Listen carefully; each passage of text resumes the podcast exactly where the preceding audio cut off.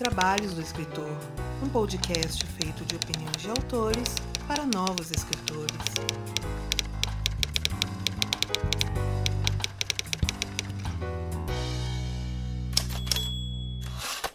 Muito do que toca este podcast vem diretamente daquelas pessoas que nos apoiam através dos nossos financiamentos coletivos, em especial quem contribui a partir da categoria bronze, nossa categoria de 15 reais, e que são citados aqui logo no início de cada episódio dos Trabalhos. O meu agradecimento a Aline Viana da Cruz, Ana Lúcia Merege, Angresson da Silva, Arthur Jorge Lima, Bruno Crispim, muito bem-vindo aí, Bruno, Carolina M. Ono Leal, Carolina Vidal Décio, Clécio Alexandre Duran, Daniel Fulador Rossi, Daniel Luiz de Paula Mendes, Daniel Morini, de Toledo, Diana Passi, Elias Roma Neto, Fernando Hansel, Gabriela Jesus Moreira, Guilherme Lopes Lacerda, Gustavo Aranha, Ian Fraser, Janaína Bianchi, Janito Ferreira Filho, João Marcelo Conte Cornetê, José Bandeira Filho, Margarete Bretone, Miguel Augusto, seja bem-vindo aí, Miguel, Paola Lima Siviero, Rafael Rodrigo dos Santos, Ricardo Balbino, Roberta Cláudia, muito bem-vinda aí, Roberta, Rogério Macedo, Rubens Travassos Augusto Filho, Tatiane Durães e Vinícius de Siqueira Afonso. Seja bem-vindo aí à nossa turma de apoiadores Vinícius Siqueira Afonso. E se você que está escutando, assim como todas essas pessoas, quer contribuir para a continuidade e a melhoria dos nossos podcasts aqui da casa, faça sua parte através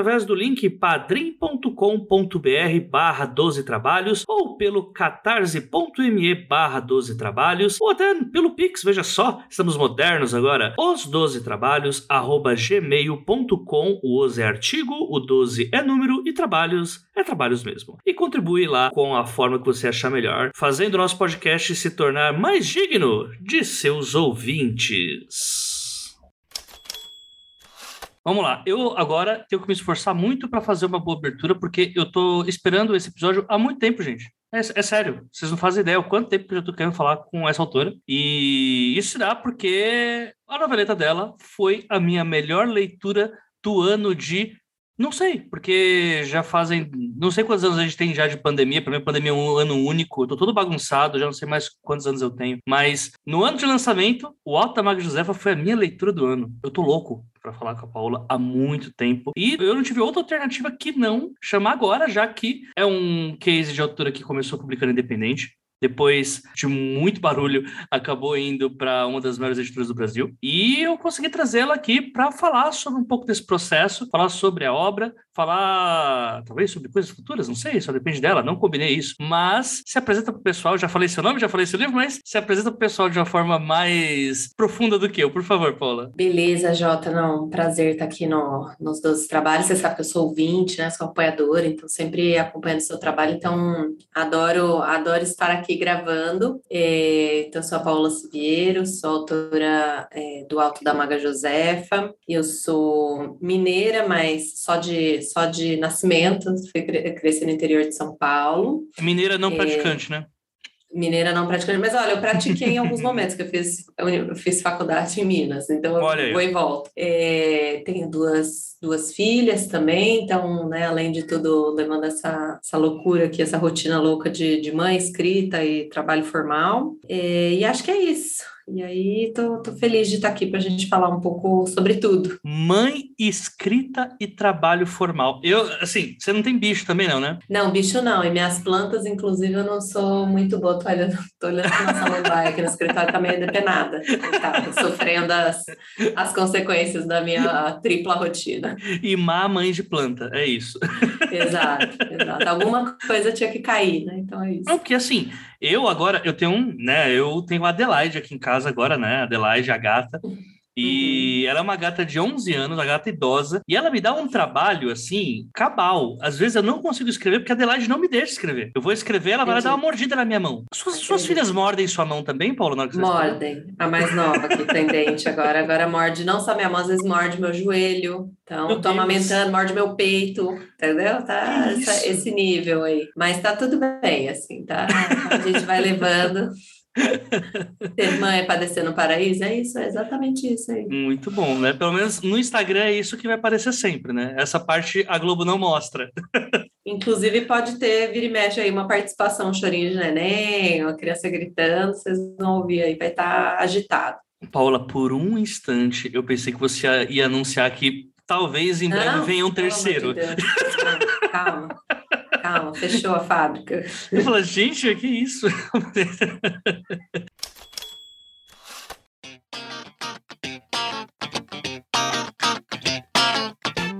Leitura de comentários e recados da quinzena aqui do podcast 12 Trabalhos. É, voltamos, gente, e é isso. Definitivamente, agora com No Break, olha aí, ó. Olha como a coisa agora tá mudando. Tempos de apagão chegando, a gente tem que estocar coisas para garantir que a gente continue fazendo edições, né? O negócio não está fácil para o brasileirinho, mas nós temos recados aqui para passar e eu quero agradecer a todos que contribuíram para que eu conseguisse fazer essa compra do No Break. No, no último episódio dos Trabalhos, eu falei sobre a a compra do PC, né? Também foi ajudado por vários ouvintes aqui dos trabalhos e por várias pessoas até que não escutam, mas que vê importância no conteúdo que a gente traz para o público que escreve, né? E então fica aqui esse agradecimento. Estamos quase chegando no fim. Muito obrigado a todos que contribuíram. Agora vamos lá para os recados que eu tenho para trazer para vocês, começando pelos lançamentos da VEC Editora. É, eu já tinha falado para vocês sobre vários lançamentos no último episódio. A gente tem a Lua Rubra, a gente gente tem rubro e roxo, a gente tem as crias de Rastur trazendo aí o universo Lovecraftiano aí do AZ Cordenosa que já apareceu aqui no Dois Trabalhos, as vozes sombrias de Irena, que aí a gente já tem a VEC indo pra parte de terror, horror, e tem muito mais lá no acervo da VEC. O Arthur lançou muita coisa no último mês, né? Eu citei muitas coisas no último episódio, mas ao invés de eu falar uma por uma aqui, falar sobre gênero, falar uh, as coisas que estão inclusas aí nesse acervo da VEC, eu convido vocês, deem uma passada lá na VEC Store. Só você jogar. Se você, ah, pô, como escreve a VEC Store? Joga a VEC Editora no Google, que é a primeira coisa que vai aparecer. E lá você vai ter todo o acervo da VEC, muitos dos livros em valores promocionais de vários autores que já passaram por aqui pelo 12 Trabalhos, outros que vão passar ainda e outros que estarão aí num festival que eu ainda não vou falar muito no final desse ano, o festival da VEC Editora, mas em breve a gente fala sobre isso. Sempre lembrando que através do cupom cupom 12 trabalhos 20 você tem 20% de desconto cumulativo. Então, você chegou lá na Vex Store, tem lá, sei lá, 10% de desconto. Vamos colocar um desconto bem ruim. Fica aqui essa crítica, Arthur. Não coloque 10% de desconto, coloque mais. Porque se você não der mais, eu vou fazer o ouvinte ganhar mais. Então, tem 10% de desconto lá do Arthur Serão de Vaca? Coloca lá o nosso cupom 12 trabalhos 20, que aí você vai ter 30% de desconto. E aí você já abate frete, né? Enquanto a gente tem correio, o frete ainda é baixo, né? Mas você vai abater o valor de frete facilmente com o nosso cupom aqui. E a cachorrada aqui fora tá louca, né? O pessoal, a rua aqui tá em polvo rosa, né? Gravando aqui no meio de semifinal de Libertadores. Não está fácil, gente. Enfim, então lembra: 12 trabalhos 20, o 12 é número, trabalhos é trabalhos mesmo, o 20 também é número. E vai lá na Vex Store lá, porque a gente tem como objetivo aqui falir o Arthur. Um monte de desconto e fazer todo mundo comprar os livros lá. Vamos fazer o Arthur ficar sem nenhum livro na AVEC para ele chegar aqui. Bem, é, tá, eu acho que eu me empolguei um pouco. Talvez o Arthur não goste que eu esteja com esse plano maligno já faz alguns meses, mas continuemos aí no nosso plano, conto com vocês. Dê uma passada lá, a VEC Store, a VEC Editora, e lá você vai ter várias histórias flertando com a ficção especulativa entre fantasia, ficção científica e horror e terror. Próximo recado, gente, deu a louca nos ouvintes. É, nos últimos episódios eu falei sobre o financiamento coletivo, sobre a importância que isso estava trazendo para esse período louco que a gente está vivendo, né? Pequena maré de azar que eu andei enfrentando também. E é o seguinte, gente, a gente precisa só de 100 reaisinhos para ter a próxima meta do nosso financiamento coletivo batida. Sim, 100 reais apenas. Dá 10 reais para 10 ouvintes. E o que, que vai acontecer? A próxima meta que a gente tem no nosso podcast é que o conteúdo premium do Eis a Questão vá para o nosso feed normal. Ou seja, vão ter 12 trabalhos e eis a questão, que agora tá com o Valdson Souza acrescentando horrores. Meu Deus, como aquele homem é inteligente. E a Ana Martino sempre com a sua astúcia e as suas piadas sobre tricô e relações internacionais. Vocês vão ter isso toda semana. Quando não é 12 trabalhos, é eis a questão. Codonês a questão é dos trabalhos. Então, gente, se você puder, você que eu tô falando, você mesmo, Arnaldo, nós agora tô parecendo o Andrei lá no Mundo Freak falando, né? Coloque seu copo em cima do rádio, porque agora eu estou falando com você, Armando, você que está no volante agora, você que está escovando os dentes, escutando, você que está escutando o podcast tomando banho, deixa a porta aberta, porque senão o celular vai quebrar com o vapor. Gente, no próximo mês eu vou sortear cinco exemplares do Alto da Maga Josefa, a nova edição do Grupo Autêntica. Tá linda de morrer e eu vou fazer esse sorteio para quem? Para todos aqueles que contribuem para com o nosso podcast, é um benefício que eu trago aí para vocês. Estamos voltando, né? O estão voltando a entregar os livros das editoras. Então, isso é algo que eu vou trazer para vocês hoje, uma das melhores histórias que eu li em 2018, que tá com um acabamento incrível. Então, vamos completar esses 100 reais aí que a gente precisa para mandar o ex a questão quinzenalmente aqui no nosso feed, vamos fazer isso então ganhando livro. Para todos aqueles que contribuírem no mês de outubro, será sorteado cinco edições do Alto da Maga Josefa. Então fica aí, só tô deixando a dica. Fora que o livro tá vindo com várias coisinhas ali, tem conto separado, tem um, umas imagenzinhas, tem, tem, brinde, gente. É isso. A gente tá com tudo. E agradecimento aí pro grupo Autêntica aí que mandou os livros pra gente. No período da pandemia tava muito louco esse negócio de mandar livro, tanto que a gente tava com dificuldade para mandar, mas estamos voltando. É isso. Próximo recado: Twitter do 12 Trabalhos, promoções de livros que são anunciados aqui. Gente, é o seguinte: o que que tá acontecendo? Eu tava percebendo que no 12 Trabalhos a gente faz as indicações de livros e tal, mas a gente não tá mandando vocês para um local que vai ter uma compra ok. Então o que, que eu resolvi fazer? Agora a gente tem o Delso aqui na equipe. Sim, a gente tem o Delso. Delso é. Não sei se, se dá pra gente dizer que ele é o síndico, se dá pra gente dizer que ele é o porteiro aqui do prédio. Eu sei que o Delso põe ordem na bagaça lá no nosso arroba os 12 trabalhos, que é lá pelo Twitter. Então, assim, se você não usa Twitter, cara, tá tudo bem. Só que toda segunda-feira a gente tá colocando as promoções dos livros que a gente anuncia aqui no 12 Trabalhos. Toda segunda segunda-feira vai ter um fio lá do Delson Neto fazendo pra gente os livros que foram anunciados no episódio da sexta-feira, ou do Dois Trabalhos, ou do Ex a Questão. Na última segunda-feira ele colocou lá vários links dos livros que a gente falou. Tem N.K. Jensen, tem Fábio Cabral, vai ter Gianotsu, tem coisa pra caramba lá com os links da Amazon. Vários desses links sempre sendo direcionados para as promoções que esses livros estão tendo. Porque a Amazon é uma coisa muito louca, né, gente? O tio Jeff Bezos ele paga as viagens de foguete dele para sei lá onde, mas ele tá fazendo isso, fazendo altas promoções de livros, né? Normalmente onde ele mete a faca é nos eletrônicos, enfim, né? Eu que diga computador. Mas dá uma passada lá toda segunda-feira, segue a gente lá no arroba os dois trabalhos você vai ter todas as indicações que a gente faz aqui e livros também do autor convidado lá com o link promocional, sem contar que eu tô mandando isso por quê? Porque você também ajuda a gente com um rico dinheirinho, né? Então, você ganha, a gente ganha, infelizmente o Jeff Bezos ganha, quando a gente puder mudar isso, vamos mudar, mas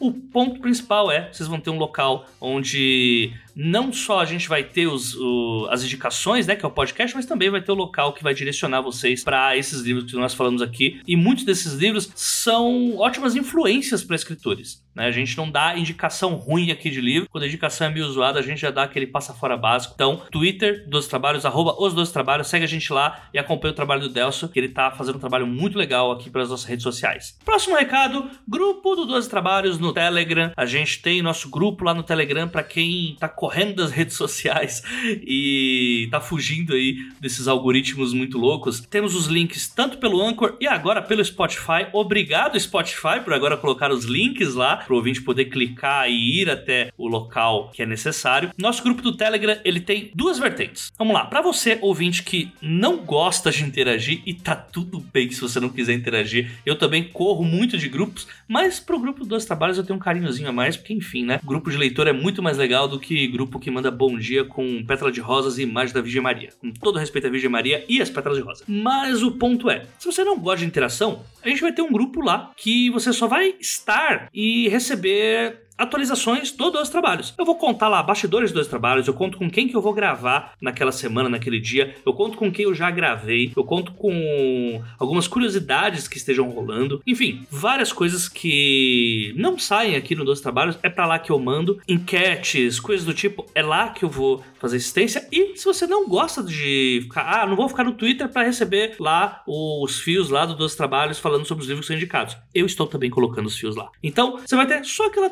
atualizaçãozinha na semana, uma, duas, três atualizações da semana, nada de bom dia grupo. E aí você vai ter o episódio dos trabalhos na hora lá pra você ver, né? Já que tem vários ouvintes nossos que, tipo, escutam vários podcasts, ou senão o Spotify não, não atualiza a grade da pessoa, e aí perde o episódio dos trabalhos. Pois estamos fazendo isso para facilitar a sua vida, é isso, gente. E o outro grupo é o grupo interativo com outros escritores. Você quer trocar ideia com outras pessoas que também escrevem, você quer falar sobre o que, que você tá lendo, você quer falar sobre N assuntos, até fora da literatura, temos também esse grupo. Aparece lá, clica aqui. A gente tem tanto pelo Anchor quanto pelo Spotify uh, e pelos agregadores de podcast normais também. Então, dá uma passada por lá que eu tenho certeza que você vai gostar. Se você não gosta de interação, você vai gostar. Se você gosta de interação, puxa lá um assunto que o pessoal sempre conversa. E agora, o último recado, que essa leitura tá longa pra caramba.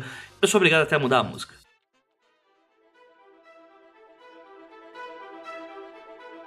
É o seguinte, ela tá chegando.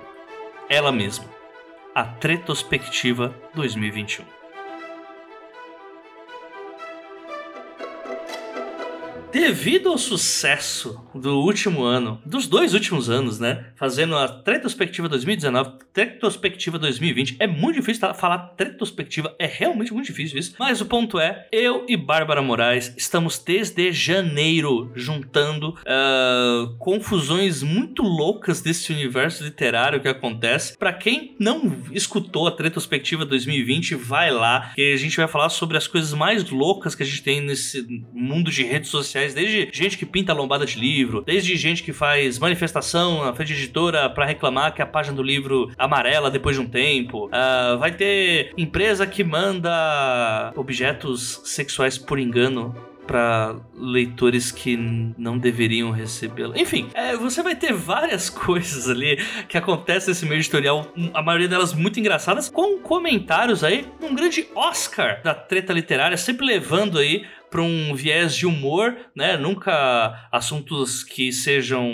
muito cabais aí, né? Muito pesados, até porque eu acho que uh, esses assuntos normalmente geram episódios e, e discussões muito interessantes. Mas para o que tá aí nessa, não vou, nessa grande é, lata do lixo da treta literária, é isso que a gente vai trabalhar. A gente vai trabalhar o creme de la creme, o necrochurume da treta literária. Então, mande a sua treta literária desse ano. Você lembra aquela coisa estranha que você viu? Não acredito que estão brigando por causa disso. Manda lá no nosso grupo do Telegram. Manda para mim na inbox do Twitter, com inbox aberta para quem quiser mandar. É, se te, quanto mais detalhes tiver, melhor. A gente vai abordar tudo isso e a gente vai fazer uma votação de Oscar com categorias para quais as tretas literárias mais loucas desse ano de 2021. E é isso, gente. O que eu tenho pra passar pra vocês é isso.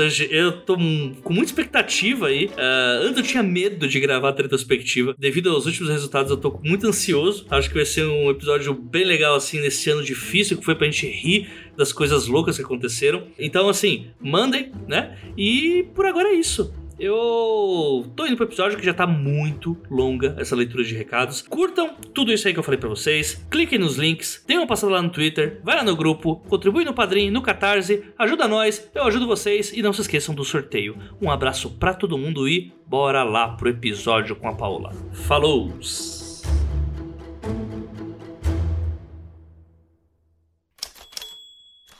Paola, você sabe o quanto que eu sou apaixonado pelo Alto da Maga Josefa, porque eu fiz questão de piramidar isso para todas as pessoas uhum. possíveis na época que lançou. Um panfletador, né, Totalmente. Eu estava evangelizando as pessoas da palavra de Toninho e da véia e da Josefa também. Assim, eu já ouvi algumas vezes como, da onde que veio essa história, mas eu vou querer que você primeiro conte da onde que surgiu a ideia, para depois a gente se aprofundar um pouco nas nuances que tiveram ali, até em processo de escrita mesmo. Uhum. Mas como a gente tem que começar pelo começo, né, para não falar, gente, vai lá escutar o curta ficção que você vai saber. Uhum. Curta ficção não pode ser escutado pelos meus ouvintes, tem que, só tem que escutar 12 trabalhos. Brincadeira, Thiago Lee brincadeira, tá tudo bem. Enfim, conta pra gente, Paula, como que começou a rolar essa ideia do Alto da Maga José? Eu comecei a escrever de um jeito, vamos dizer, mais, mais sério, assim, pensando em, em levar a escrita, né, como uma profissão mesmo lá em, em 2013. É, eu queria muito escrever fantasia, que eu acho que é, que é, o, é o gênero que eu mais consumo mesmo, né? E, enfim, no, no início eu, eu escrevia muito inspirada por tudo aquilo que eu, que eu consumia e era muita fantasia eurocêntrica, assim, né? Uhum. Então, até me lembro que o meu primeiro livro, que está lá guardado nos confins do Google Drive, ele se passava, assim, num cenário super montanhas e lagos e casas de pedra e não sei o que lá. Então, acho que muito inspirado nesse, nesses cenários que a gente via, né, nessa Uhum. época. E, e quando eu comecei o Alto da Maga Josefa, que eu acho que é mais ou menos 2015, estava tendo uma discussão muito forte entre os, entre os autores de fantasia, assim, né? Então, en- enfim, entre a minha bolinha ali, de por que a gente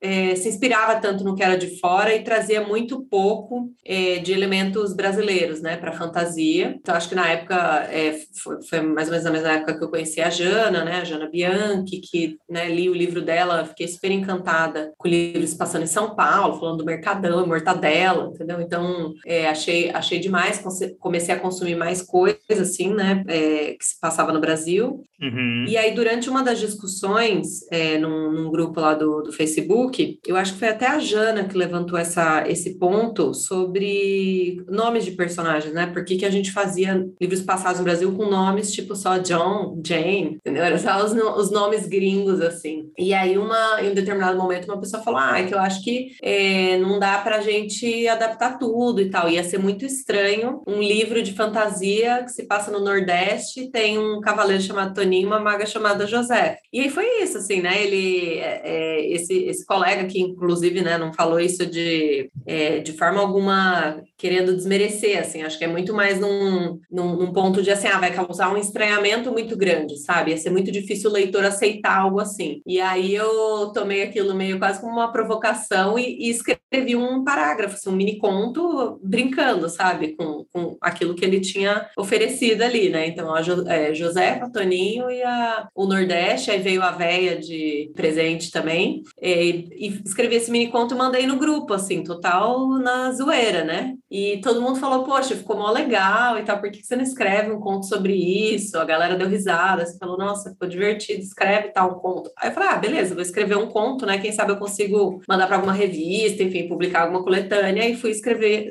escrever esse primeiro conto, que é o Conjurações de Terra Seca, que vem até de, de brinde, um livretinho ali para, é, por enquanto, né? Tanto na pré-venda quanto atualmente ainda tá, tá vindo com esse brinde.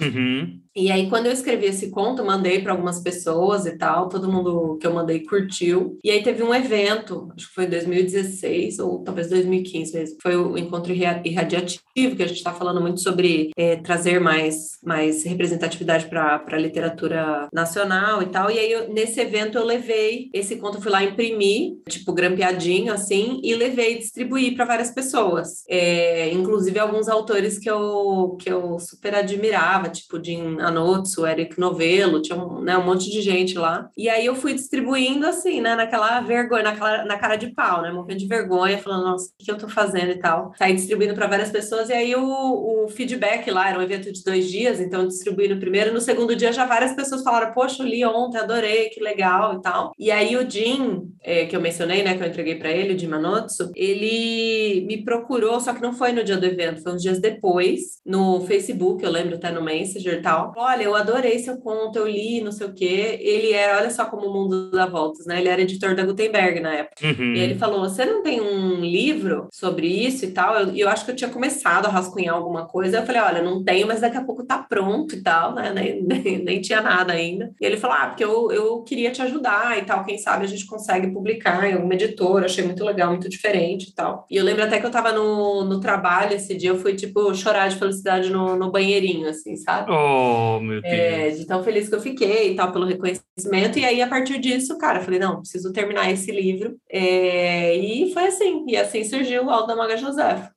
Pô, que massa. E aí, depois, enfim, não consegui no primeiro momento publicar numa editora maior, é, mas tive essa abertura lá Ah, você tentou, então? Blanche. Né? Eu tentei, é, não consegui, e aí tem várias histórias engraçadas, né? Teve esse negócio do Jim, mandei para ele. Eu lembro que na época na, na Gutenberg eles não estavam investindo muito em fantasia e tal. Uhum. É, daí eu fui a pessoa, autor, gente, também tem que ser cara de pau com educação e, né, quase de forma estratégica ali, escolher quem que você acha que tem abertura e tal para conversar. Eu lembro que eu fui também num evento da, eu ia num evento da Aleph, e aí eu não conhecia o Dani Lameira, mas eu já tinha visto ele vários eventos. Eu mandei uma mensagem também para ele. Falei: "Oi, Daniel, nossa, te admiro pra caramba, tal, não sei o quê. Vou no evento da Aleph, eu tenho um manuscrito assim assim assado. Será que eu poderia te mandar para você ler, dar uma opinião?" Olha, eu não sabia nem o que que era direito leitura crítica e tal. Fui na cara de pau no, no, no Messenger pedir pro, pro editor ler meu livro, e ele surpreendentemente falou: "Claro, leio sim, me traz". E aí eu imprimi o manuscrito inteiro, levei para ele. Oh, meu Deus. Numa pastinha. Aí passou uns dias, ele me falou: Ah, você tem um arquivo para me mandar? Porque eu tô lendo, mas eu prefiro ler digital e tal. E eu, meu Deus, ele tá lendo mesmo. E na época também ele, ele elogiou pra caramba e tal, falou: Mas ó, muito diferente, não tem muito a ver com a linha da Aleph, mas enfim, vou tentar te ajudar também. Uhum.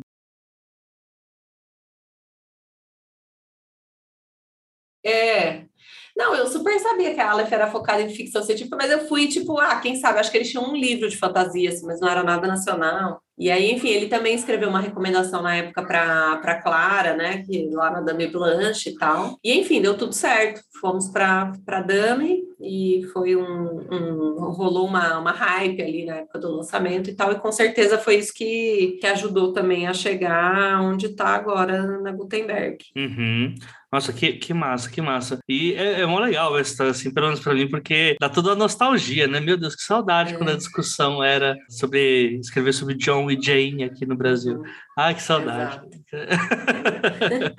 Uma coisa que eu acho que chama muita atenção, porque assim, só você ter, tipo, esse elemento estranho de ter, ah, a feiticeira Josefa, o mago, um caçador Toninho, o mago e a jumenta véia Beleza, essas coisas são engraçadas se eu leio. Se eu, só que se, não é algo inovador, né? Tipo, se a gente for pegar é, histórias que brincam com gêneros, né? Tipo o Guia do Mochileiro das Galáxias, é, é muito essa mesma energia né? De tipo não levar a sério um tipo de trama que normalmente o fandom leva muito a sério. Eu acho que o que faz muita diferença no teu texto, Paula, não é só essas, tipo, parar nessas coisinhas, mas quando você traz um universo que ele tem ele, o tempo inteiro ele traz essa, que ao mesmo tempo é uma piada, mas aquele mundo é levado a sério. Desde o meu personagem favorito, que é o Calango que avua, né? Até o Golem que dança forró. E eu queria entender de onde que você tirou essas coisas. Tipo, se você já tinha a bagagem, se você foi pesquisar essas criaturas para saber como que você poderia, entre aspas, antropomorfizar elas brasileiristicamente, para ter essas jogadas de quais aventuras que iam calhar com o público brasileiro, porque é uma história que ela tem muita brasilidade.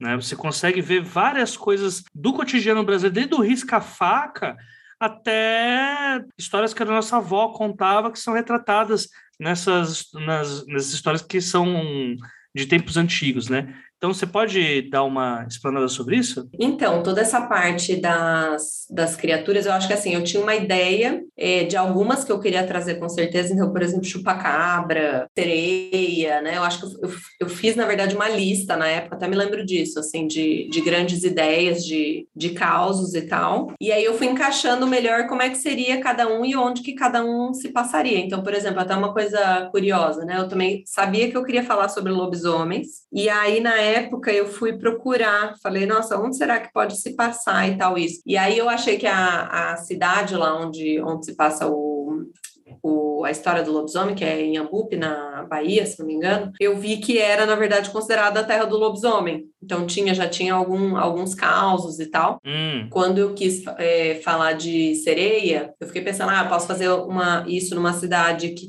tem né, um rio, por exemplo, por onde passa um rio, mas também de repente num açude. Daí eu fui procurar cidades é, que tinham açudes e que tinham sido já, que os açudes já tinham sido construídos naquela época, né? Que ainda tem isso, porque o livro se passa ali em, em 60 e alguma coisinha, 61, eu acho. Ah, é, não tem margem do Rio São Francisco. É, então, e, e, aí na época eu, eu falei, ah, deixa eu, deixa eu dar uma pesquisada e tal. Então eu tinha assim uma, é, uma lista assim de, de ideias, inclusive tem alguns que, que ficaram é, fora, por exemplo. Então tem o até no final eles falam, né, quando, quando o livro acaba, eles falam de ir caçar gigantes da Chapada, sabe? Não vou dar spoiler não, mas falam de, de caçar gigantes da Chapada e tal que era um outro tipo de, de criatura. Acho que tem, por exemplo, zumbi, que é uma coisa que eu não explorei, mas que super teria, teria margem e tal para fazer. Então, assim, eu, basicamente, assim, a, premissa para mim ali era toda criatura na, é, sobrenatural, assim, que eu conheço e que, que surgiu a ideia que eu vou abraçar e vou falar que faz parte da mitologia de alguma forma, entendeu? Meio aquela, uhum. aquela ideia de, tipo, todas as histórias são verdadeiras, sabe? Tudo existe. Então, meio que essa era, era a ideia ali, por isso que tem tanta diversidade de, de monstros ali. Sim, mas o fato dela de ter, você ter conseguido fazer isso, trazendo uma brasilidade para essas criaturas também foi proposital ou não? Você só foi é, adaptando e saiu? Porque assim, para mim, o fato não são só as criaturas e os nomes estranhos que você coloca para elas, os nomes estranhos ao cotidiano que a gente tem, mas também aos ambientes em que elas estão. Uhum é, trazendo histórias que remetem uhum. muito coisas que a gente já tem como no imaginário brasileiro, sabe? Uhum, tipo de uhum, histórias uhum. que eram uhum. contadas para gente antes. Uh, em alguns locais até hoje, né, são desse jeito. Você vai para aqueles interiorzão uhum. da vida, você vê muito aquela festa do vampiro lá que rola, né? Uhum. Então, como que foi essa parte? Você, você só calhou e foi? Ah, eu acho que assim, ó, desde que surgiu a, a ideia, é, e, naquela história que eu contei e tal, e acho que desde o primeiro parágrafo já tinha isso, sabe? Eu acho que surgiu de uma forma natural, acho que com certeza eu tinha, assim, existia uma intenção de fazer algo que, que remetesse bastante a, ao Brasil, acho que tinha muita coisa que estava no meu imaginário mesmo, outras eu fui, fui pesquisar, mas toda vez eu queria, é, né, a cada conto ali, eu queria fazer aquilo de uma forma bem brasileira, assim, então, por exemplo, o Golem dançando forró, sabe? Era uma coisa que eu, uhum. era tipo de, de cena, assim, que eu, que eu queria trazer, sabe? Então, acho que é, em todas as histórias ali dos, dos monstros, ou nos causos, ou na, na história das pessoas que estão é, envolvidas ali na, né, naquilo que está acontecendo, de, de alguma forma, eu queria trazer é, essa brasilidade, sim, eu acho que muito inspirada, muitas vezes, assim, pelo que eu ouvia, é, muitas coisas do que eu vivi, de pessoas que eu conhecia, é, então tinha, acho que foi, acho que foi assim, ó, intencional, é, no sentido de que eu queria fazer algo bem brasileiro, e aí essas coisas foram surgindo, sabe? Foram, tipo, as oportunidades de, tipo, ah, talvez isso aqui ficaria legal, sabe? Eu ia escrevendo, às vezes eu não tinha planejado exatamente como tinha sido a cena, mas as coisas se construíam e, e, e de repente estavam lá, sabe? Uhum. Nossa, sim, legal, legal mesmo. E vamos lá, a gente teve o lançamento do como e-book pela Dan Blanche, uhum. né? Quanto tempo depois foi que vocês foram lançar pela, pela Gutenberg? Ó, oh, foi em 2018, né? O lançamento da, 2018 ou 2017, agora eu acho que foi 2018. E aí foi agora 2021, né? O lançamento faz, faz uns três meses aí, então foi 2021. E ele começou a ser escrito em 2015. Então você vê que. Ah, sim, sim, sim. sim. é uma longo, um longo caminho. É, e quais foram as mudanças que, que rolaram, uhum. se houveram mudanças, né? A capa mudou só um pouco. Só um pouco, ligeiramente. É, tá quase, é, tá um pouquinho parecida. Uhum. Mentira, gente, uhum. tá muito diferente. Mas assim, quais foram as mudanças assim que a gente teve? Tanto, é, fala da, da, parte estética e também da parte de texto também, por favor. Então, uma, quando a gente começou a parte é, estética, né, que você, mencionou, uma das coisas que eu pedi assim para Flávia, né, que é a editora da, da Gutenberg, falei, poxa, eu queria muito que fosse é, um ilustrador de algum estado do Nordeste, né? E aí ela já tinha o nome ali do Vito Quitans na, na, na, cabeça, assim, que é um, nossa, um super artista. É, então foi muito legal porque eu, eu consegui me envolver bastante, sabe? Então é, ela falou: Ah, o que, que você pensa para capa? Eu falei: Ah, a gente pode discutir, assim, algumas ideias, mas de repente trazer esses elementos das,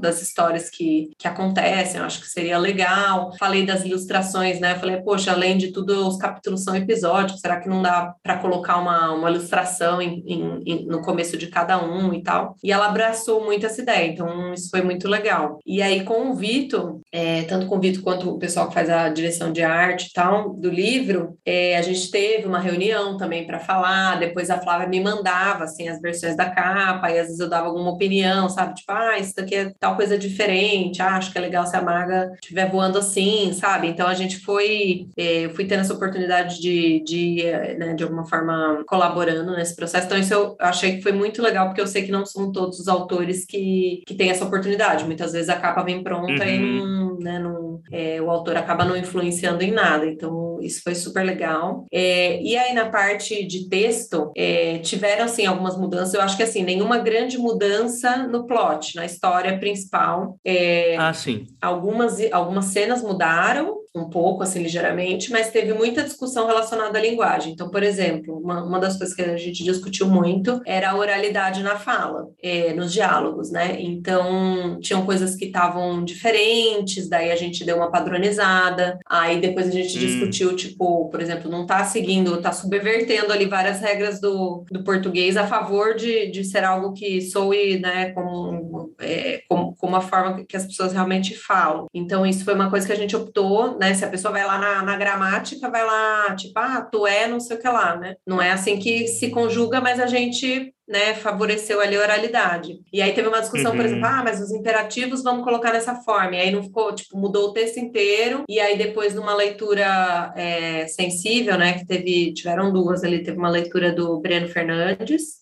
é, e teve uma leitura da Socorro Racioli, uma, duas leituras sensíveis hum. para focar muito na parte. É, a primeira foi de quem? Desculpa. Do Breno Fernandes. Ah. Ele é baiano, tal, era um autor que a Flávia já conhecia, ela pediu para ele fazer, uhum. passar esse, esse pente aí.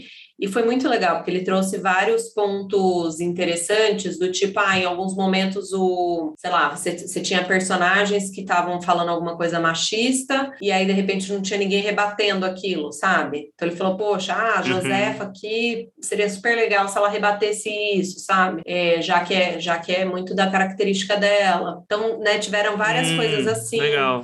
É, ou, por exemplo, né, é, dado principalmente eu tinha uma grande preocupação e ainda acho que continua, vai, vai ser para sempre uma preocupação, né, como é, eu, eu sou sudestina e não é da minha vivência e também não é do meu tempo, né, porque eu livro espaço no passado, é, em lugares onde eu não vivi, né, então uhum. É, eu queria fazer tudo de uma forma muito respeitosa, muito cuidadosa é, e foi uma coisa que eu trouxe para Flávia também, sabe, eu falei, olha, eu realmente fiz com o máximo de cuidado possível, já teve algumas algumas, algumas leituras, né? O Sol Coelho, é, que também é do, do Ceará, fez a primeira leitura crítica e. O Coelho maravilhoso! Maravilhoso, fez. Desculpa fez a primeira leitura, assim, né? Falou de várias coisas na época que eu já mudei. Então, eu já tinha um pouco de segurança, mas ao mesmo tempo falei: olha, sempre pode ter algo aí que, que passou né? É, uma pessoa não representa todo um local, né? Exatamente, exatamente. E eu acho que assim, teve coisas que o Breno pegou e teve coisas diferentes depois que a Socorro pegou, entendeu? Uhum. Então, um exemplo, no capítulo do. Que, que isso, para mim, olha o tipo de, de sensibilidade, né? Que às vezes é, a gente não tem, a gente acaba reproduzindo aí algum, algum estereótipo, né? Se parar para pensar, no capítulo da vampira, que é um dos primeiros, quando ela falava da história dela, na, na versão anterior, né? Quando ela ia contar ah, como que você virou vampiro e tá aqui na, na Paraíba e tal. Ela falava que ela era de lá e tal, e que a mãe dela tinha ido para o Sudeste atrás de uma condição melhor de vida, tal, atrás de trabalho. E aí a Socorro pontuou isso, ela falou, poxa, essa história é tão batida já, sabe, e, e carrega tantas coisas ruins, será que não tem uma uhum. outra história mais interessante, diferente, tal, que caiba mais aqui? E eu, poxa, realmente, sabe, reproduzir talvez uma história que eu ouvi aí centenas de vezes, e daí, na verdade, eu mudei para uma história que, na verdade, a mãe dela fazia renda e ela era muito. fazia renda, renda tecido, né? É, uma rendeira. E aí ela, ela tinha muito talento. Uma pessoa do sul falou: Poxa, se você for para o sul do país, você vai fazer muito dinheiro, porque né, lá isso aqui vale muito mais. E aí ela foi atrás de uma oportunidade de negócio, sendo que ela já era uma pessoa bem sucedida, entendeu? Então, assim, mudar um pouco o viés da história, sabe? Ah, ela foi por uma opção, entendeu? De forma pensada, entendeu? Não foi lá fugindo, era eu acho que a primeira história era uma coisa meio fugindo da seca, assim, entendeu? É, então ali não. É que, que ainda assim condiz, condiz com a época em que a história se passa, né? Mas, como você mesmo disse, o apontamento ele serve mais, tipo, não importa que é, isso pode condizer com aquele tempo, mas é sim porque você tá, tipo, como a gente tá falando de ficção, uhum, e a ficção, exatamente. você escolhe o que pode, por que não fugir do clichê, Exato. né? Ao invés de sempre bater naquilo, eu acho muito Exato. legal isso.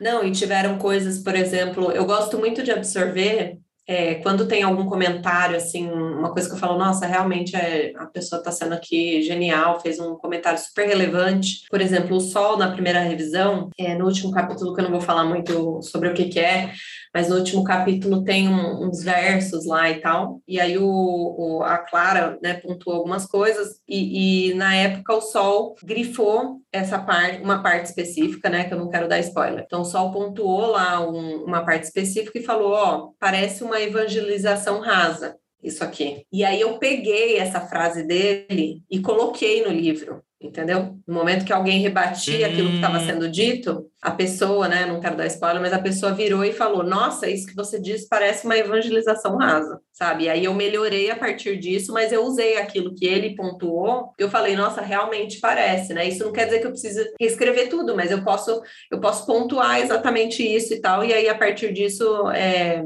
é, mudaram ali vários versos, enfim. É, e outra coisa que, por exemplo, a Socorro falou no final, falou: ah, ó, tem que tomar muito cuidado, porque às vezes a gente fala Nordeste como se fosse uma coisa só, né? E aí eu também inseri. É o país Nordeste. Eu também inseri isso no texto, sabe? No momento ali que tem um, alguns uhum. versos, eu coloquei exatamente esse ponto, que o Nordeste não é uma coisa só e tal. Então eu acho que é muito rico, sabe? É, você é, trazer pessoas que, que têm vivências diversas ali para enriquecer realmente a, a a história, a narrativa, é, quando a gente está aberto a ouvir e, e, melhorar a partir disso, eu acho que só tem a ganhar, assim, o livro, a, as pessoas que estão envolvidas, sabe? Acho que é uma aula ali para todo mundo que está envolvido, não só para mim como autora, mas também é, muita gente ali que estava envolvida na edição também aprendeu com esse processo, sabe? É, mas eu acho que o que deu também muita segurança é tanto a visão do, do Breno quanto da Socorro, que inclusive é, fizeram cada uma frase ali para a quarta capa, é de que estava muito legal legal, sabe? De que tinha sido muito bem representado e tal. É, uhum. Então, para mim, como autora, isso também foi super emocionante, assim, de ouvir, sabe? Autores é, muito bons, a Socorro, que eu né, sempre fui super fã, é, endossar o, o, meu trabalho ali, para mim, juro, também é dessas coisas que vão, são emocionantes. Ali, o dia que chegou a, a frase dela, fiquei super emocionada, também foi muito legal, assim. Ah, mas é só a Socorro Cioli, por que, que você ficou emocionada? Tipo, apenas a vencedora do Nossa, Jabuti, não, apenas. Maravilhosa. Sou muito, muito fã.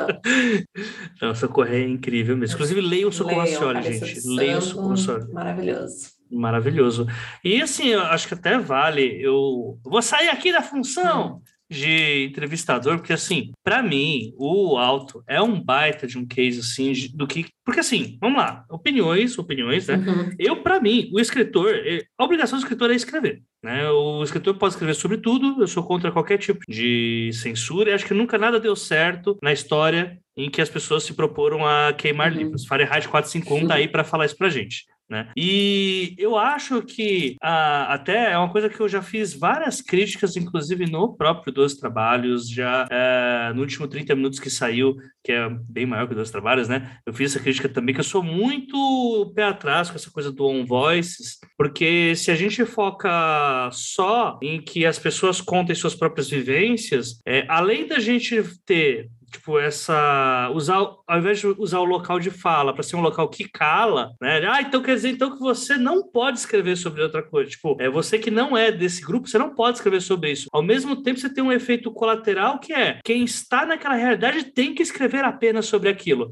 Tipo, uhum. como é que você é negro e você não vai escrever só sobre negritude? Como que você é da quebrada você não vai escrever só histórias like a Caco Barcelos? E aí você aí começa a ficar uma cagação de regra muito grande sobre quem tem que fazer o quê, sendo que a arte é muito mais sobre liberdade do que sobre outra coisa. E aí, eu, por que, que eu tô falando isso? Porque para mim, o Alto, Paula, uhum. desde a sua primeira versão, pelo que até pelo trabalho que eu sei que o Sol tinha feito na época, pela pesquisa que você tinha feito com pessoas daquele local, sempre que alguém me fala, ah, mas eu não sou de tal lugar para escrever sobre tal lugar. Para mim, o Alto é um baita de um exemplo do que, que você tem que tomar como autor de iniciativa na hora de se escrever sobre o lugar que você não conhece, uhum. que é você trabalhar com uma equipe ao seu entorno, né, que está naquele local, que participa daquele local e que vai reduzir muito as chances de você cometer falhas grotescas, uhum. né? Que tipo, garantia a gente nunca tem na real, né? Mas o mínimo que o autor pode fazer, ou melhor, talvez o máximo, é se rodear de pessoas daqueles locais para conseguir garantir parte dessas vozes sejam ouvidas, né? Porque perfeito, eu acredito que nem se fosse um próprio autor de uma região, uh, não conseguiria, porque uma região do Brasil ela é formada por múltiplas vivências, múltiplos locais, múltiplos sotaques, uhum. né? Então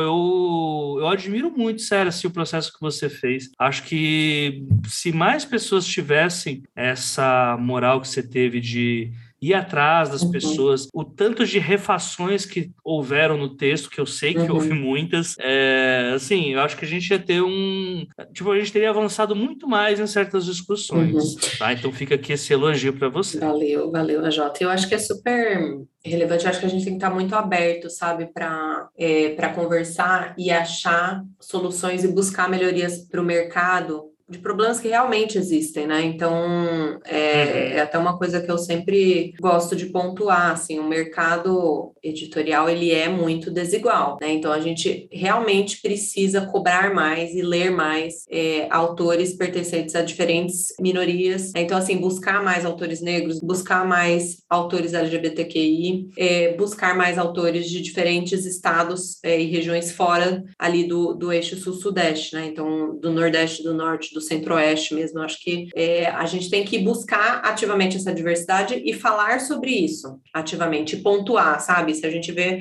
ah, uma uhum. editora uhum. que não tem essa, essa diversidade em catálogo, a gente tem que buscar. A gente também tem que ser ativo como leitor é, para ler e apoiar projetos, enfim, sempre tem projetos é, pô, super legais, às vezes no Catarse, pessoas que não têm, autores, né, que não têm é, uma oportunidade, de repente, de chegar numa editora maior e estão é, tentando levar de forma independente e tal. Então, sempre tem muitas formas de, de apoiar, eu acho que como leitor, é, acho que como estando no mercado editorial, a gente né, é, precisa usar, sei lá, da influência que a gente tem, enfim, para para tentar trazer mais autores e tal. Mas eu acho que o fato de você não ser, é, e até o encontro irradiativo que eu mencionei no início falava muito sobre isso, assim. O fato de você não ser de uma determinada minoria não te não é nem que não te, que te proíbe de escrever sobre alguma coisa, não te isenta né? Então, assim, você não ser uma pessoa negra não te isenta de trazer diversidade racial para o seu livro, né? Então, assim, ah, porque uhum. você não, você é branco, então você vai escrever só personagens brancos porque você está com medinho e aí tudo bem é, o, seu, o seu livro é, só ter personagens brancos. Eu acho que pelo contrário, assim, é, você tem que olhar e falar, pô, eu preciso,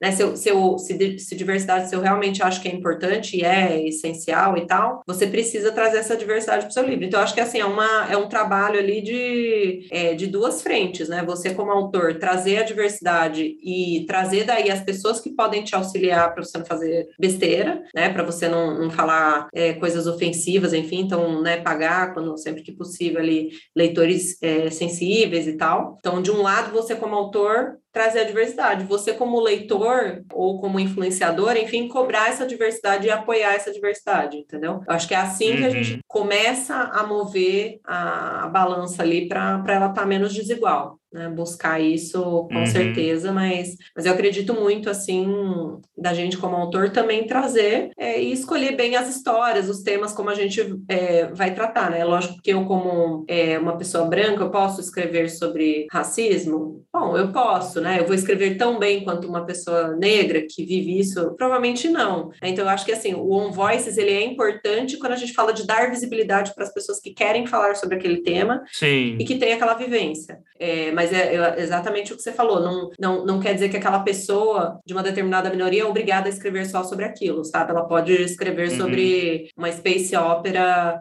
é, com. É, protagonistas negros, entendeu? Não precisa ficar falando o tempo todo só sobre racismo. Pode escrever um, um romance, pode escrever, né, em qualquer gênero. Sim. Então a gente não tem que ficar colocando as pessoas nessas caixas e falar que elas são obrigadas a escrever sobre aquilo, mas a gente Sim. precisa garantir que quando elas querem falar, que a gente está dando a visibilidade, sabe? Eu acho que esse é o, é o ponto principal, uhum. assim. É, é que para mim, assim, um grande resumo para mim é que assim, eu gosto, assim, quando eu falo que eu não gosto do, dessa ideia de on voice, é como ela tem sido muitas vezes uhum. proliferada. Tipo, sabe aquela ideia que no início você fala, caramba, que legal isso, e depois você vai vendo o resultado fica, ai caramba, Uhum. Putz, sempre tem um pra estragar, tá ligado? Uhum. Pra mim, o, o, o que eu gostava, o que eu, o que eu gosto mesmo, é quando se fala de On Voices na ideia de ser um convite, Uhum. sabe? Um convite a vamos fazer isso, pessoal, vamos olhar isso, Uhum. ou vamos tomar a iniciativa disso. Quando passa a se tornar uma coisa de. Uma prisão, né? Eu ia falar, auto, eu ia falar autoritarismo. Mas não é bem autoritarismo, é meio que é você querer aprisionar as pessoas de um local, você exigir Uhum. colocar isso como se fosse um passaporte. Uhum. Tem que ser assim, senão você não passa da sua bolha. Aí eu acho que está completamente errado, Uhum. porque aí você foge dos padrões de arte, Uhum. sabe? Até porque, assim, quando uma coisa que você falou lá no começo que eu achei muito complexo foi que você tinha falado da- das refações que vocês fizeram é, relacionadas à oralidade. Uhum. Isso é uma parada que eu acho quase impossível conseguir fazer quando a tua história não se passa num determinado bairro de uma cidade que você vai dar as formas para ela. Uhum. Porque, tipo, eu pego aqui São Paulo, né? Até uma, uma frase do crioulo essa, de que cada quebrada tem seu próprio sotaque. Uhum. E a gente está falando só sobre a capital de uma cidade em que tem vários guetos de pessoas que vão falar diferente umas das outras, nem colocando ainda a questão de classe, porque aí, se a gente for parar para ver, sem, sem colocar a quebrada no meio, a gente já tem o sotaque da Moca, Uhum. a gente tem o sotaque do Faria Lemer, que normalmente é neto das pessoas da Moca, é, a pessoa do interior, que é o sotaque do Neto, né, do craque Neto, e o sotaque do Mazarope, né, que é também é bem clássico, e o que o pessoal fala que é o quarto sotaque é o sotaque do Mano Brown, Uhum. né? Mas isso, em cada quebrada, isso vai se modificar. E eu falo, caramba, mas se isso é assim em uma capital, imagina, tipo, a história da Polo que passa em nove estados de uma região. que, tipo, cada uma dessas regiões Uhum. vai ter suas próprias Sim. periferias com um sotaque, suas próprias quebradas, cada uma com sotaque mesmo na mesma cidade, Uhum. a classe média que tem um sotaque diferente e a classe alta que vai ser totalmente Uhum. diferente. Então é muito difícil conseguir uma precisão nesse ponto que agrade de- gregos e troianos, Uhum. né? É, não, com eu certeza. até fiquei meio assim. É uma pergunta que eu ia fazer. Como que vocês conseguiram chegar a esse denominador comum, assim? Cara, eu, eu acho que você trouxe um ponto aí que é super relevante, assim, com certeza não vai, eu acho que assim, se, se a história está se passando num determinado estado, não são todas as pessoas daquele estado é, que vão se identificar com aquelas escolhas, vamos dizer assim, com aquelas expressões, enfim, né, a gente não ouve o sotaque ali, mas a, a escolha das palavras, a, a forma de estruturar a frase, sabe, para dar essa Aham. ideia da, da oralidade. É, o que eu tentei fazer na época, quando eu estava escrevendo, então assim, ah, é um, um, sei lá, se passa aqui na, na Paraíba, uma determinada história. Então eu pegava, eu ouvia, é, por exemplo, pegava vídeos é, no YouTube de influenciadores que eram é, da Paraíba, buscava no Google, tipo, dicionário paraibano, sabe? Sempre tem, assim, algumas, algumas Uhum. expressões e tal. Ia tentando construir a partir dali. Lógico que, com certeza, por exemplo, já teve gente que me falou, ah, nessa frase aqui, pô, tinha uma palavra melhor que você poderia ter usado, sabe? Uma palavra que a gente sempre fala. Uhum. Então, assim, às vezes eu não vou, né? Com certeza. Porque tem até isso, né? O sotaque também se atualiza Sim, também com o tempo. Isso deixa a coisa mais atualiza, louca é. ainda. É, mas é engraçado que ao mesmo tempo que eu acho que não é perfeito, eu acho que para e aí talvez assim eu não fiz escolhas às vezes muito específicas, sabe? Então às vezes eu escolhi uma palavra que eu Uhum. via é, com mais com mais frequência e tal, né? Se era uma coisa que eu não vi em nenhum vídeo, de repente peguei um dicionário, não, não senti confortável, não me senti confortável para inserir ali, é, daí eu fiz às vezes fiz uma escolha para inserir uma palavra um pouco mais comum, entendeu? É, mas di- dito isso, é, eu recebo muitas vezes assim comentários de, de leitor falando, cara, tá igualzinho um tio meu. Esse, esse tal personagem tá igualzinho meu tio. Acho que é o comentário perfeito, né? Porque a história se passa nos anos, nos anos É, 60, né? então. Então tem que ser do tio É, tem que mesmo. ser né? do tio minha avó, sabe? Tem gente que fala, nossa, minha avó, quando eu ia para casa da minha avó e tal. Aham. É, então, eu acho que assim, as pessoas identificam pedaços, sabe? Não vai ser perfeito, mas eu acho que quando você consegue fazer uma conexão com algumas palavras, algumas estruturas de frase, as pessoas identificam isso, sabe? Isso faz com que elas se lembrem de, de alguém da família ou de algum amigo. É, eu acho que já é super bacana, assim, né? Então, não é isso, nunca vai ser perfeito, assim, sempre vai ter uma palavra que poderia ter soado melhor para uma pessoa diferente. É, e aí eu acho que são as escolhas que a gente faz, assim, aonde que dá para eu, é, eu pegar algo que é mais específico, que realmente é super característico daquele estado, e é o que você falou, talvez seja uma coisa que é característico daquele estado, mas que seja muito mais falado numa cidade maior do que numa cidade do interior. E eu não vou saber isso, mas vou fazer aquela escolha, né, dentro da, do, da informação que eu tenho e tal. Mas acho que no geral foi, foi, foi bom, sabe? Foi, acho que pelos comentários que eu recebo, é lógico, né? Já recebi comentários de pessoas falando, cara, para mim não soa 100% natural. E outros que, que, que vêm falando, ah, igual a minha avó. Minha avó fala exatamente assim. Então, acho que é uma. Uhum. E tá tudo bem, né? Tá tipo, tudo bem, assim. É isso, Até né? porque é o que você é falou, isso. sabe? Existe toda essa diversidade. Pô, em cada estado já é uma diversidade enorme, sabe? Você imagina numa região inteira. É, então, eu acho que você ter alguns, né, ou boa parte dos leitores ali que estão ouvindo aquilo e, e para eles soa natural, sabe? Muita gente fala, ah, cara, eu, eu escuto. Você, você coloca essa frase escrita e eu consigo escutar a pessoa falando e tal. Eu acho que esse é o, o objetivo final, assim. Uhum, com certeza, até porque é, tipo, eu, minha família inteira é nordestina. Eu sou a primeira pessoa da minha família que nasceu fora Uhum. do Pernambuco. Eu sei, assim, que tipo, quando eu vejo o sotaque do Projac do Nordeste, Uhum. o Projac tem o sotaque do Nordeste, né? Não é o sotaque de uma das regiões, é o sotaque do Nordeste. Uhum. Minha, minha família, assim, é um acontecimento ver eles vendo aquele sotaque. Uhum, imagino. Então, assim, você encontrar algo que pelo menos você tenha visto que tem um certo. que teve um pudor, sabe? De não se calcar no, no senso comum, que é uma né, TV desse tamanho tem, gera senso Uhum. comum. E também porque teve assim, né? Até puxando a sardinha assim, tem uma galera que é influenciadora do Nordeste que eu sei que é muito crítica com essas coisas e não criticaram teu livro. Então, assim, você teve isso e teve ainda Socorro Racioli. Então, praticamente você. Não vou falar que você zerou a roleta, mas olha, é, tipo, crivo Uhum. tem, né? O crivo tá bom. Não, legal. Paola, novidades sobre isso. Vai ter continuação, vai ter mais coisas. Quais são as Bom. próximas novidades aí de publicações suas? Tá, eu tô, eu tô atualmente, cara, eu tô no- nos, nos 30% finais ali de um, de um projeto, mas que não é, é uma continuação relacionada ali ao Alto da Maga Josefa, é uma coisa que se passa... Aquele que a gente tinha conversado daquela última vez, do policial? Não, cara, é outro, aquele Ah, um rolou, droga. que é isso, né? Você começa projetos em andamento, tem 40 mil, os projetos que eu espero é, finalizar em breve. Então tem esse que, que é um projeto que por enquanto eu tô chamando de Criaturas do Interior. Então eles passam numa cidade fictícia no interior de São Paulo. São quatro adolescentes tentando desvendar o assassinato, ou assassinato não, a morte é, do professor de biologia deles. Pera, você sabe que você acabou de dar um spoiler ou não, né?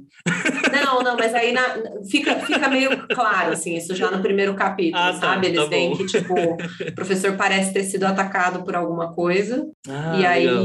enfim, eles, eles acham, meio que acham o corpo ali, são, são as únicas testemunhas desses quatro adolescentes, e aí vão te- tentar é, desvendar esse mistério. Então, é uma coisa misto de policial, um pouco de ficção científica, aventura, meio. Eu gosto de pensar que tem um pouquinho de os Goonies ali, então, uma coisa bem É o Stranger Things da Paola. é tipo Ah. isso. Cara, meu, quem me dera, né? Eu acho que não chega nem aos pés, mas é algo ali com, com bem, bem jovem, assim, é, e com vários elementos, várias coisas que eu, que eu adoro, assim. Então, criaturas estranhas, aventura na floresta e, e, e crimes e tal, e adolescentes fazendo besteira tentando desvendar. Então, esse, eu, assim, eu tenho uma grande expectativa, né, no, no meio da, da minha, dos meus três trabalhos aí de mãe, trabalho formal, escritora, de talvez conseguir terminar esse até o fim do ano, daí quem sabe, né, se, se achar uma casinha, enfim, para ter esse livro para o ano que vem. É, mas, cara, tá na minha cabeça, assim, alguma continuação é, pro Alto da Maga José. Tem muita gente no Instagram que vem, que vem me pedir, sabe, que vem me, me falar, então era uma dúvida que eu tinha, tipo, ah, o Alto da Maga José, ele se fecha, assim, ele deixa ali uma, uma abertura para quem sabe é, outras coisas, mas ele é um livro que se fecha, né, que, que a gente termina de ler e, e beleza, assim, ele fica aquela sensação de que realmente aquela história terminou, mas eu tenho algumas ideias, sabe, eu acho que talvez depois, depois que eu terminar esse, quem sabe ano que vem tenho a ideia de, de escrever algo mais para José e para o Toninho. Eu discordo plenamente. Hum. Para mim tem uma abertura gigantesca, porque é assim que as pessoas, quando acaba a história, os personagens falam, e eles continuaram com a hum. aventura. Ah, é, vai ter próximo. Ah, eu sou assim. Então tá. Eu sou a louca do próximo. É, e eu queria muito fazer assim, se eu for fazer mais um, provavelmente eu não vou fazer nesse formato episódico, sabe? Eu queria ter tipo um caso. Uhum maior, assim, mais complexo, e de repente trazer outros personagens para a gente conhecer mais a fundo, sabe? Então, uhum. então tem essa, essa ideia meio fazer um. Eu, às vezes na minha cabeça eu chamo esse projeto de Guardiões da Galáxia do, do Agreste, entendeu? Os Guardiões do Agreste. Mas enfim, olha aí, ó, vamos ver. Aí. Ideias. Interessante, ideias. interessante. Estou ansioso aí para o Stranger Things do interior de São é. Paulo. Estou, estou muito ansioso. Legal. Paula, a gente está indo para o final. Eu queria porque assim, vamos lá, né? Eu, eu, imagino que, como foi sua primeira história, você deve ter tido, primeiramente, vários, várias referências de autores para escrever o Alta Maga. Eu não vou pedir para você ir, muito a fundo a isso, mas eu queria, que, até para que, assim, eu acho que, e muita gente que leu acha também que, uma, que o Alta Maga é muito diferentão, mas, tipo, enquanto você não sabe ainda se você vai terminar os livros ou vai manter essa samambaia viva, Faz indicações para a gente de autores que ou que pareçam, ou que você acha que seja uma boa leitura para quem leu o Alto da Maga. E se quiser também, se algum deles também for referência para a escrita que você teve, ou que você esteja tendo agora, uhum. é melhor ainda. Eu queria a primeira indicação ali, que era uma super referência, assim, que é a Cabeça do Santo, né, da Socorro Racioli, que a gente é, comentou. Mas eu queria indicar algumas coisas mais recentes também, que eu acho que, assim, não foram referências na, no momento ali de, de escrever, mas que são referências para mim hoje, assim.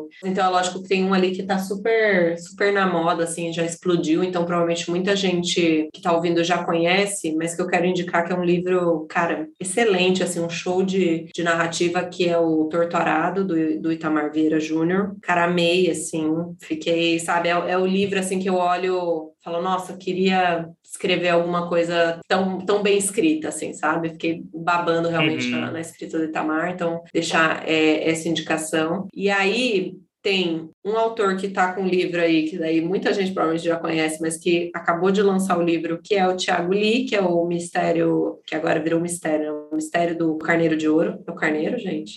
Todo mundo vai falar o mistério da cabrita É, então, é que eu fico, fico zoando o nome, depois eu não lembro.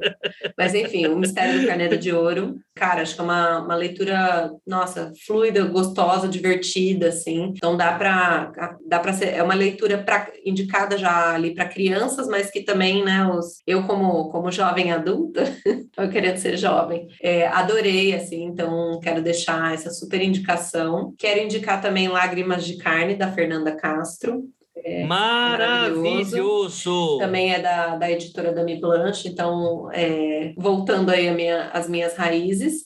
E quero deixar um autor para vocês ficarem de olho, que eu andei lendo coisas aí que ainda não estão aí publicadas, mas que tem muitos livros publicados muito bons, que é o Ian Fraser, um autor excelente também. Eita. Quero deixar a indicação aí para vocês ficarem de olho aí nos projetos. Todos já apareceram aqui no Dois Trabalhos. Tá todos. Todo todos. Mundo. Tem episódio com todo mundo. E olha, lágrimas de carne, gente? Olha, lágrimas de carne. Todos livros excelentes.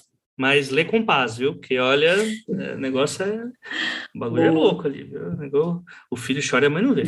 Enfim, Paola, sua querida, muito obrigado por ter aceito o convite, mesmo depois de tanto tempo de lançamento. Aqueles caras, né? muito obrigado mesmo, foi um prazer conversar contigo. E principalmente eu acho que conversar até sobre coisas que eu vejo você falando muito por aí né? Uhum. Então, eu sempre gostei mais de conversar sobre certa, tipo, ir um pouco mais no processo de escrita em geral mesmo, assim, de aprofundar um pouco mais do que só ficar por cima e eu acho que deu pro pessoal entender bastante bem muitas coisas que rolaram e uhum. rolam e que fizeram parte da escrita desse livro. Não, então eu queria que você fizesse seu jabá aí pro pessoal, fala onde que o pessoal te uhum. encontra, próximas novidades, fala que tá em onde que tá vendendo o livro e o que que o pessoal ganha comprando os livros atualmente. Não, legal. É, então, né, o jabá que a gente foi quase né, um episódio ter falando disso, mas é, o Alto da Maga Josefa já está em todas as livrarias. É, vocês também conseguem é, comprar aí de forma digital, né, em todas as, as grandes redes aí nos sites. É, vocês vão achar ou no próprio site da Gutenberg, vira e mexe tem uma promoção. Sempre né, que eu vejo alguma promoção, falo sobre isso no Twitter. Então, segundo ponto, eu sempre estou mais no Twitter, é, arroba Paola Siviero. É, fiquem à vontade para interagir por lá. Eu adoro, assim, né, trocar mensagem, ouvir o que as pessoas acharam do livro, é, falar sobre o livro, enfim, ou sobre escrita no geral, coisas da vida, me procurem, assim. É, sempre estou aberta para conversar. No Instagram também estou com uma roupa Paula mas é quase o Instagram da, das minhas filhas aí, mais fotos de bebê e de vez em quando uns, uns stories sobre, sobre o livro, sobre escrita, enfim. Não vi nenhum problema, não sei nem porque apontou isso, pois tá é, melhor é que às vezes a pessoa acha que é Ótimas um monte de coisa sobre escrita, daí é um, é um outro pilar ali. Ah. É... ah, não, gente, mas vai porque assim, ótimos stories de bebês da Não, me sigam por lá também. É, e hoje, você perguntou, né, mas hoje se vocês comprarem o Alta da, da Maga Josefa, então ele vem com esse livrinho, é uma história brinde ali, que é o Conjurações Terra Seca, que é o, a primeira história que eu, que eu escrevi desse, desse universo. E vem também dois cards lindos, com duas ilustrações lá do, do Vito, que estão é, dentro do livro. Então, eles fizeram dois cards super legais. É, e é isso. Então, para quem puder aí, procure, compre o Alto da Maga Josefa é, e venha interagir, que eu sempre, é, para mim, é a melhor parte, assim, é essa interação é, final aí com, com o leitor. Tá? E obrigada mesmo, Jota, viu, pelo convite. Adorei também, sempre muito bom conversar com você. Bom que a gente tem tempo, né? Às vezes a gente vai trocando os WhatsApp e vai gravar podcast, aí dá tempo de botar o papo em dia também. com certeza, com certeza. E a casa tá aberta aí, viu, Paula? Sempre que Legal. você quiser aparecer, já, Jota, tem assunto para falar. Bem, você patrocina esta bagaça também, né? Paula é uma das pessoas que é padrinha aqui o podcast, ou pelo uhum. padrinho, ou pelo Catarse. Então seja você também. Manda lá um pastel e um caldo de cana pra gente, que a gente garante uma produção cada vez melhor aqui. Enfim, Paula, muito obrigado de novo. Um beijo e volte sempre. Vamos falando, Jota. Obrigada, um beijo. Este podcast acontece graças ao trabalho de várias pessoas. Identidade sonora: Lauro Cossilba e Yara Teles. Parte técnica: Luiz Beber. Gravação, pauta e edição final: Projota Oliveira, este que vos fala. Obrigado por acompanhar e até a próxima quinzena.